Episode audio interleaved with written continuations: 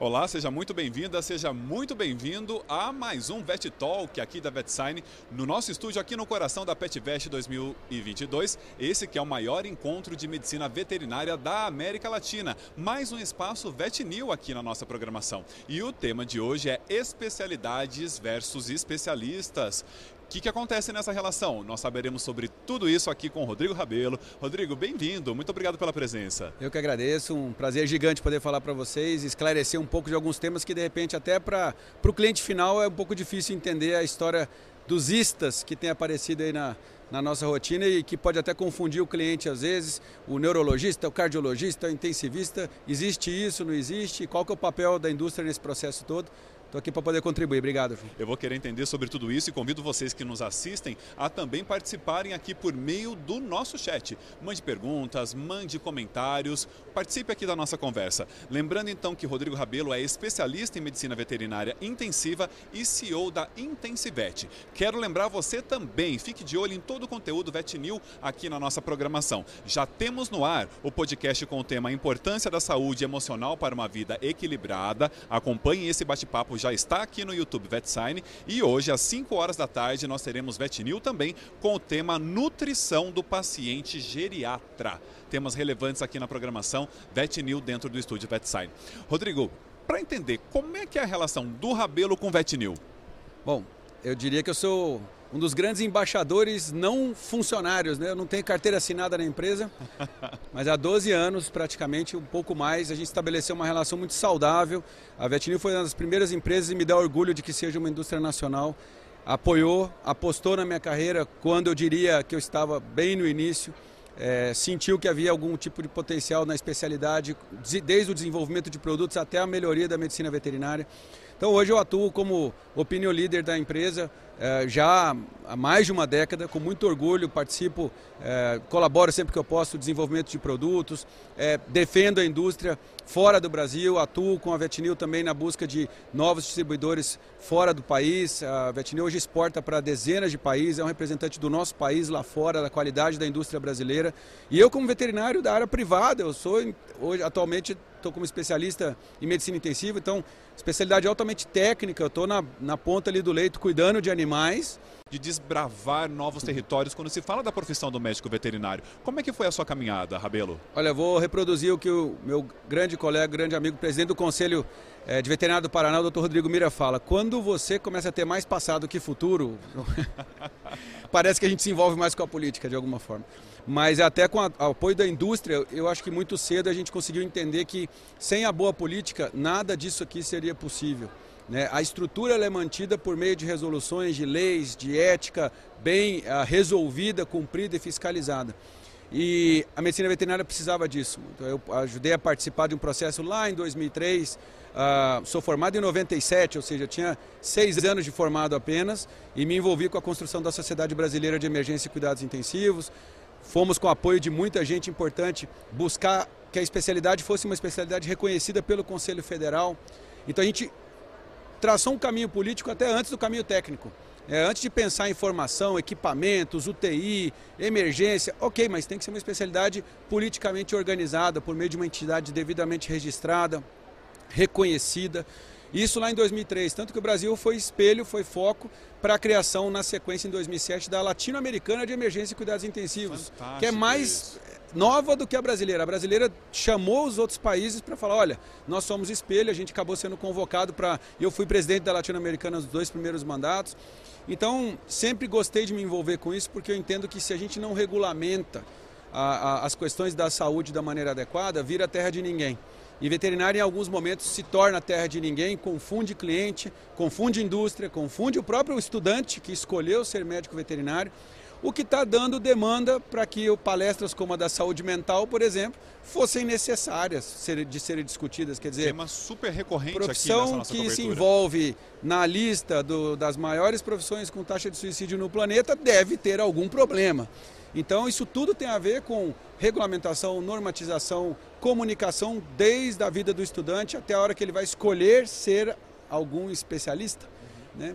E essa história, eu acredito que ela tem uma relação muito grande com essa discussão de saúde mental, profissionalização, melhoria qualidade, da qualidade da indústria no Brasil. Então, o envolvimento político ele se tornou necessário, quase agora se tornando quase que um vício. Então, podendo colaborar sempre de forma voluntária é, com o nosso Conselho Federal, respeitando a entidade maior da nossa categoria, então sempre levando ideias e fazendo o que o Conselho nos ensinou, provoque.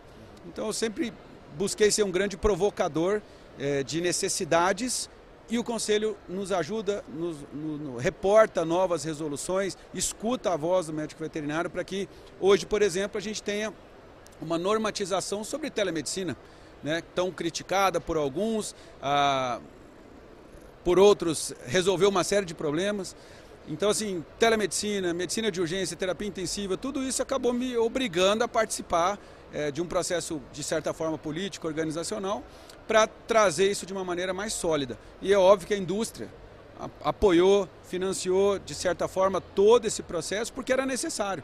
A indústria, no fim, ela tem que ter o papel de vender o seu produto, ok, para poder sustentar um ecossistema. Né? Ela é parte de uma engrenagem e a Vetnil acredita nessa engrenagem humana de perpetuar o médico veterinário, de tornar ele visível para a sociedade, é, para vocês que são clientes nossos, Com no certeza. fim da conta, é, que entendam a importância que a gente tem dentro dessa saúde única para não levar doenças para sua casa, para manter a saúde mental e física da sua família. E eu acho que é, nesse contexto a indústria nacional vem se comportando de uma maneira é, espetacular e óbvio grandes indústrias multinacionais vêm ao Brasil, encontram esse cenário e a gente vê o que está acontecendo, por exemplo, numa Pet South America, é uma das maiores de todos os tempos, uma feira gigante com gente do mundo inteiro aqui. Eu acho que isso é resultado desses 20 e poucos anos de trabalho. Né? Rabelo, uma contextualização super necessária, porque quando a gente fala de provocações que se tornam revoluções, às vezes as 30 mil pessoas previstas aqui, com uma feira desse tamanho, Sim. não têm consciência de onde vem tamanha decisão ou aquela medida que foi tomada e da onde surgiu aquele impacto positivo. Quando a gente olha uma, uma figura tão atuante, você e vários outros que você pode Sim. citar aqui para nós, é interessantíssimo a gente olhar um pouco mais a fundo esse bastidor que muita gente desconhece. Claro. Né? E, essa, e esse desconhecimento talvez leve a uma certa desvalorização do trabalho. Porque quando a gente fala política, muita gente logo é voltada a pensar em algo mais pesado, denso e algo que gera uma repulsa. Mas que é preciso olhar para isso e agir nesse campo, né? Eu, eu moro em Brasília já há 10 anos, acho que isso me aproximou mais da política. Toda vez que eu venho para São Paulo, eu falo, e como é que está Brasília? Naquela cidade onde todo mundo rouba. Pois é. Aí, é olha, esse já é o o pré-conceito interessante de entender que tudo na política é sujo. E a gente sabe das dificuldades que existem porque é política. Agora, quem sabe ela não é assim porque pouca gente como nós nos envolvemos nisso. E, e sim, é um, é um circuito, é um círculo difícil de se envolver, mas o papel que a gente tem como profissional atuante, seja no jornalismo, seja na medicina veterinária, no direito, na engenharia, de ir lá buscar o nosso direito e conquistar a criação de leis e resoluções que facilitem o nosso trabalho, é, normatizem o exercício da minha profissão e, no fim, resolvam o problema da ponta, que é o cliente que tem o seu animal de estimação. É, e, basicamente, o nosso lado médico dentro da medicina veterinária está envolvido com o Ministério da Agricultura, Ministério da Saúde. Agora, na pandemia, olha a confusão que se armou envolvendo a medicina veterinária com as outras profissões. Então, é indispensável que as pessoas que venham a uma feira dessa realmente pensem que do caminho que elas tiveram da, da fila até começar a visitar um stand, venham um dia antes ver a construção disso aqui, como que isso se levanta, quem financia esse processo, quem deu o seu ingresso para você vir aqui, né? Quem está financiando esse processo que a gente está podendo discutir aqui. Então isso tudo é um círculo vicioso, ah, bonito, aditivo, importante para que a profissão se mantenha e que o cliente, no fim das contas, consiga ter uma boa assessoria técnica lá na ponta, lá na, no hospital, na clínica veterinária que ele for buscar. Agora eu vou entrar aqui na especificidade do nosso tema. Isso. Eu estava contando aqui para o Rabelo que quando eu bati o olho no tema, eu falei, gente, como assim? Especialidade versus especialistas, especialização do que se trata isso? Eu levei um tempo para entender e estava aqui entendendo na minha pesquisa que no universo da medicina veterinária são questões diferentes e que precisam ser compreendidas, inclusive no campo ético. Então, a primeira explicação que eu peço a você das diferenças que existem aqui, Rabelo. O tema é tão importante que a resolução de publicidade do Conselho Federal de Medicina Veterinária está sendo revista nesse momento, porque pelo nosso código de ética já é uma falta ética grave você mencionar uma especialidade que você não tem a titulação para isso. Isso é muito recorrente? É muito recorrente, é totalmente recorrente, muitas vezes por desinformação do colega que sai de uma faculdade sem saber que existe um código de ética. E às vezes ele é tomado por uma punição é, desavisado. Mais recentemente a gente teve um caso é, emblemático para a gente, porque colega se intitulando ortopedista na rede social, é, isso acaba chegando até a gente, né? Como a gente acaba virando um pouco dessa voz da especialidade, pô, Abel, olha só isso aqui, esse perfil não dá, tem que acabar com isso, tem que caçar um cara desse. Calma, vamos sentir por que ele está fazendo isso. É claro que ele quer autopromover e trazer clientes para que digam, ele é um ortopedista, porque você na medicina humana tem isso muito claro. Não há ortopedista na medicina humana, em tese, tirando os casos aí criminosos, onde a pessoa não tenha passado por uma formação longa para atingir a sua titulação e ser um ortopedista humano. Ah, conversei com o pessoal do Colégio Brasileiro de Cirurgia e por meio de uma comunicação rápida falou, colega, o senhor sabe que você está incorrendo num, numa falta ética importante, não faça isso, o colégio está aqui para isso, se habilite, preste uma prova de título, seja especialista pelo Conselho Federal, depois você usa o título. Na hora o colega resolveu o problema. Então está sendo uma batalha de formiga, porque todos os dias a gente luta, eu no meu caso, com a medicina intensiva. E a minha área principal na medicina intensiva é o atendimento pré-hospitalar, a parte de pronto-socorro e as emergências. Não tanto a área de terapia intensiva, a parte de UTI, que é um nicho que a gente também atua.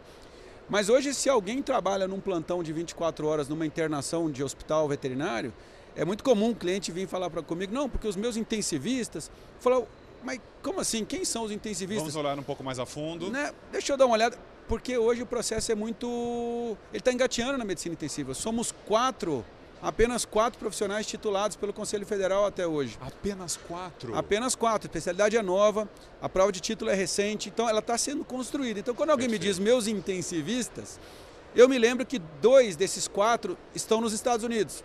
São brasileiros que se titularam e moram lá. E dois estão aqui, eu sou um deles. Então quem são os demais? Porque né? você conhece todos, inclusive lembrar aqui, Rodrigo, né, do, do seu papel de desbravar aí, né, novos campos tal.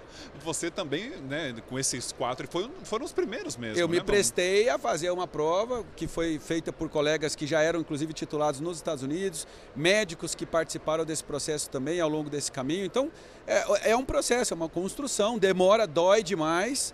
E usar um título que não lhe convém quer dizer, olha, se você é dedicado à medicina intensiva, então isso está sendo discutido agora na resolução de publicidade, porque existe uma febre né, com a depreciação, a, a, o caos da educação no Brasil do ponto de vista da graduação, principalmente, que é uma das fontes pelas quais a saúde mental está indo para o espaço, quer dizer, soltar alguém no mercado que não tem o mínimo preparo técnico para ser médico, porque o nosso currículo é extremamente generalista, faz com que essa pessoa caia no primeiro emprego dele, normalmente plantão de emergência. Né? Então, essas pessoas precisam entender que existe uma construção ao longo desse caminho para ela se tornar um especialista. Anos de beira-leito, muito estudo, porque você não vai buscar um especialista na medicina humana que acabou de se formar, ele demora para atingir esse, esse status. Então, tem que tomar muito cuidado porque os cursos de pós-graduação lato senso foram uma saída momentânea para que essa graduação quase podre que a gente vive hoje do ponto de vista técnico, infelizmente, como outras profissões, é, melhora a formação do médico veterinário recém-formado. Mas a pessoa que faz uma pós-graduação rápida de dois anos, um encontro mensal em medicina intensiva, ele é pós-graduado em medicina intensiva, ele não é especialista em medicina intensiva. E muita gente começou a usar isso como, ah não, eu sou especializado. Não existe termo especializado. Você é pós-graduado, você tem um mestrado, você tem um doutorado. São três tipos de título que você pode ter. Ou você é titulado especialista pelo seu Conselho Federal nas diversas especialidades que estão vivendo hoje. Então, o alerta para o médico veterinário, para o cliente final, cuidado. O colega falou que é cardiologista, Peça para ele, então, mas quando é que você se titulou pelo Conselho Federal? Eu ia chegar né? nesse quando? ponto. Como é que o é. João Tutor vai ter certeza que o médico veterinário dele é especialista? Como é que eu faço esse caminho? Ele tem uma cédula do Conselho Federal, ele tem o título emitido pelo Conselho e eu Federal. Posso exigir? Deve, deve, deve. A cardiologia, por exemplo, é uma das maiores especialidades que a gente tem e está nesse processo agora. Ainda não há cardiologista titulado no Brasil veterinário. Agora, a extremos, profissionais extremamente competentes na cardiologia, uma formação impecável que não devem nada para nenhum cardiologista titulado norte-americano, muitas vezes, mas o processo é o processo político. Então, alguém que é dedicado à cardiologia há 20 anos não é especialista. A nefrologia acabou de soltar o seu primeiro título. A dermatologia começou também, a cirurgia. Então, vá buscar assim. Quando a gente fala do ISTA, é um caminho longo. É difícil você ver ISTA não é nada contra a idade, contra a geração, não é nada disso. Mas não tem ISTA com 23 anos de idade, gente. Não tem, é, isso não acontece, é um processo relativamente longo de amadurecimento e eu espero que em mais 10 anos eu tenha a oportunidade de voltar contigo aqui, num outro cenário, com mais especialistas. O Brasil hoje tem 190 mil médicos veterinários atuantes, algo em torno de 70, 80 mil na nossa área médica. Somos 100 especialistas titulados nas diversas especialidades. Ou seja, Apenas. tem pouco especialista para muito veterinário. Né? Então ainda tem pouco cacique para essa tribo toda. Tem que crescer esse, esse, esse lugar e a responsabilidade é do cliente e do veterinário de pedir por isso. Porque, infelizmente, ah, os colegas não querem, às vezes, passar pela, por essa dor, que é o processo de se submeter a uma prova, de estudar longamente para passar por uma prova de título, porque ele pensa, o que, que eu vou ganhar com isso, sendo especialista titulado? Imediatamente, eu, você tem uma, um, agrega financeiramente, que tudo depende, obviamente, de você saber cobrar pelo, pela titulação que você sustenta, né? e o mercado que você cria em volta de você. E eu, eu falo isso de, né, aqui da minha cadeira, então é, né? é o estímulo para que vocês possam realmente persistir, seguir. Eu tenho 25 anos de veterinária e diria que meus últimos seis sete foram os melhores. O resto foi tudo construção, dificuldade, bater na porta dos outros e tomar não, é, às vezes ser maltratado, como trabalhando fora aqui do país. Então é uma construção e as pessoas é, têm que entender que sem risco não tem retorno, sem dor não tem sucesso. Né? O Rabelo, eu vou me ater a duas questões que você colocou que me chamaram extremamente atenção, que é a questão de muitos profissionais que saem da academia e desconhecem que existe inclusive um código de ética, né, aí regulamentando a profissão, e também aqueles profissionais que se julgam especialistas por desconhecimento. Eu não vou nem me ater aos que agem por má fé, vou falar dos que agem por desconhecimento. Então vou te pedir para dizer quais são os caminhos então então o João se formou em medicina veterinária, fez toda essa beira de leito aí é. para essa bagagem necessária e decide então, tem interesse em se tornar especialista. Tem uma carga horária mínima, tem um caminho que eu deva seguir. Como é que é esse caminho? Olha, acho que a primeira coisa que o aluno que está na escola, quem está se formando deve se lembrar é que nos currículos atuais, que podem ir de 3.800 a 5.000 horas em 5 anos de veterinária, 5 ou 6% é dedicado a, a que eu seja médico.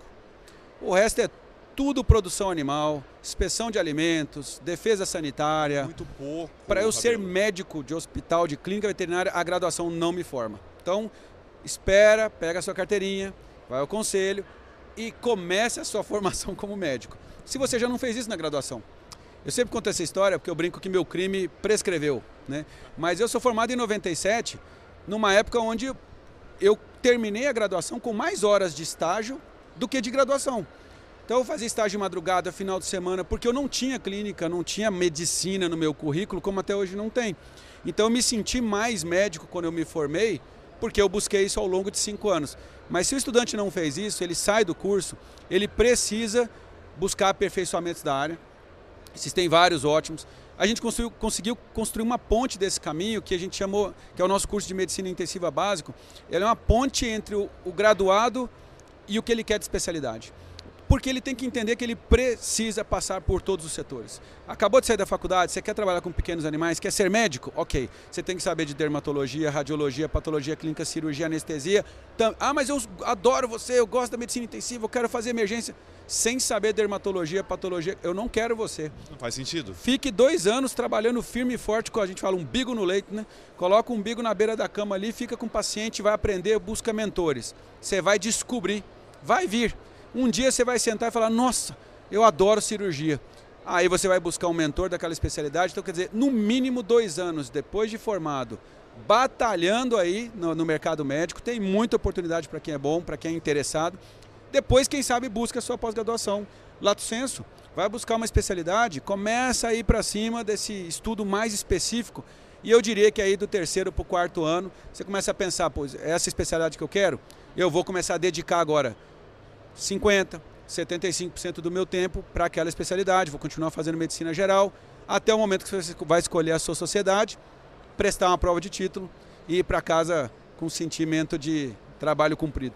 Uma vez que eu alcancei esse título, ele é definitivo? Muito boa pergunta. Não é definitivo.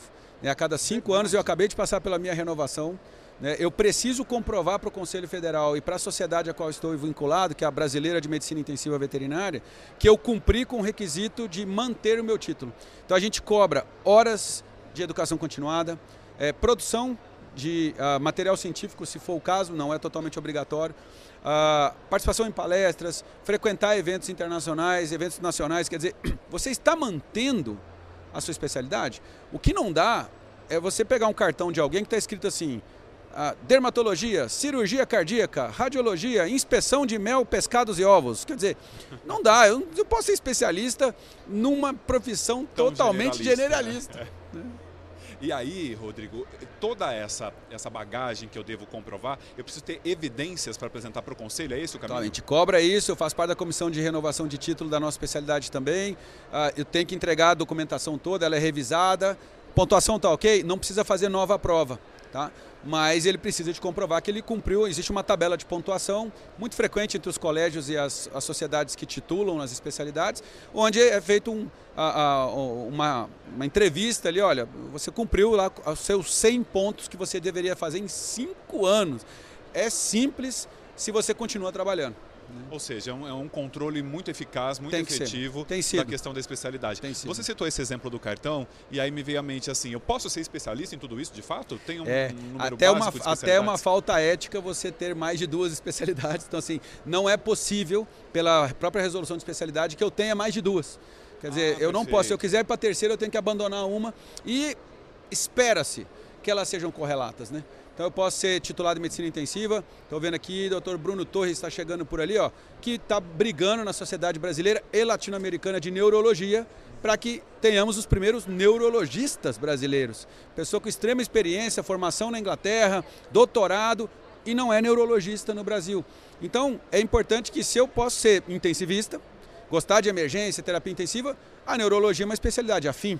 Então faz todo sentido. Mas aí tem toda a brincadeira, o pessoal, aliás, eu vou aproveitar aqui a audiência grande, você aqui para dizer, ó, é brincadeira, gente. Eu amo a dermatologia. O pessoal acha que eu sou anti porque eu faço muita brincadeira com a dermatologia, que a dermatologia é muito diferente da medicina intensiva. Perfeito. Os horários são marcados, a vida é bela, os animais se coçam por anos e o cliente ri como você. Na minha especialidade não tem isso. Você não chega com o seu animal sem respirar, roxo, Leve. agonizando, e você volta amanhã, seis meses depois, ele continua sem respirar. É. Eu tenho que resolver o problema na hora. São perfis diferentes. E quando a gente usa isso como exemplo, o pessoal fica bravo. É, você fala mal da dermatologia, Rabelo é bravo, é antiético. Não, gente, eu amo dermatologia. Precisa, é que eu sou incompetente para o nível de exame físico, conversa, dentro da dermatologia. Então, não dá para eu exercer a dermatologia e, de repente, cirurgia cardíaca. Então, tem que ter um pouco de afinidade para ser coerente. Acho que a palavra é coerência. É. É agora, coerência. eu disse que eu não ia falar do pessoal de má fé, mas agora eu vou entrar nesse assunto. Se Falando eu... em pessoal de má fé, acho que tem duas pessoas de má fé chegando. Mentira, estão lá de olho, estão lá de olho na nossa programação. Será... Ontem você invadiu um estúdio. Será Invadi. que hoje esse estúdio vai ser invadido? Vamos ver. Vai, pode, pode vir aqui, pode vir aqui. Por favor, estava falando do senhor aqui agora. Olha só, visitas em estúdio. O Rabelo suscita momentos inesperados aqui no nosso estúdio.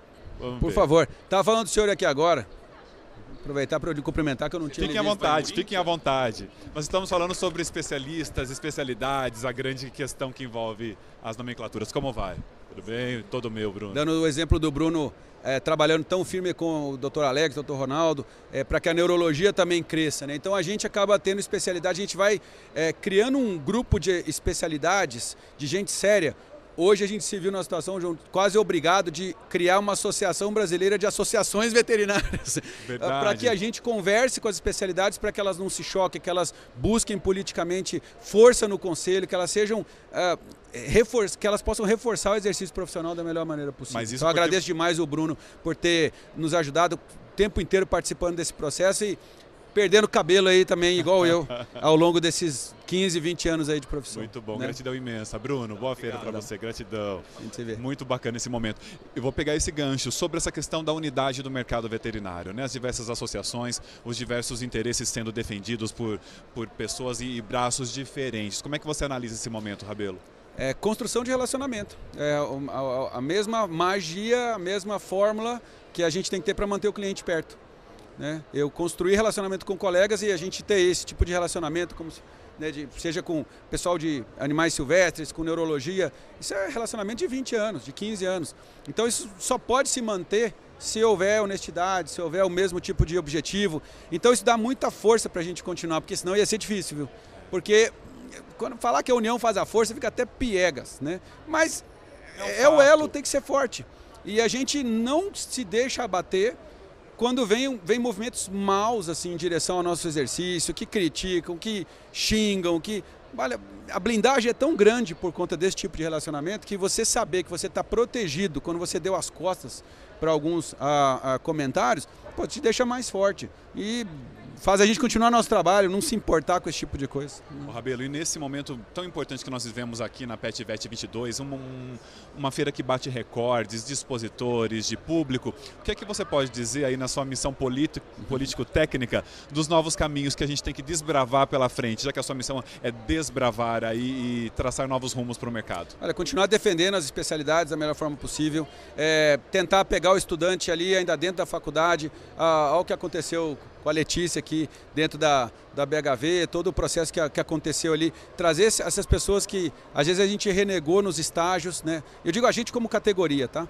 Muitas vezes o médico veterinário não tem mais paciência de pegar um aluno de primeiro período e não pensar na frente. Então, assim como a gente pensa hoje no, no LTV, no CAC, nessas siglas aí para adquirir cliente, para manter mercado, eu também penso isso como profissional. Eu preciso de alguém que vai me custar adquirir veterinário. Então eu tenho meu CAC de adquirir um novo veterinário. E um long term value com ele também. Então assim, quanto tempo ele vai usar meu serviço, eu vou usar o dele. Quer dizer, hoje é criar relacionamento lá de trás, lá de baixo, pegar alguém, começar a construir. Eu vou perder gente no meio do caminho que não vai aguentar, eu vou perder gente que não vai ah, ficar confortável com o tipo de trabalho que a gente faz, está tudo bem, mas a gente constrói relacionamento e vai colher 10, 15 anos na frente. Então, olhem para frente, pensem no longo prazo, valorizem a indústria, valorizem o estudo, não tem outra maneira e dói demais hoje conseguir ser um veterinário que atue bem, que trabalha eh, de maneira adequada, que se sinta valorizado, com a saúde mental em dia. Então, assim, eu diria que o esforço que a gente tem é um esforço de base, de base mesmo, é, para ser sólido e aí poder construir e ajudar a permitir que isso aqui se perpetue.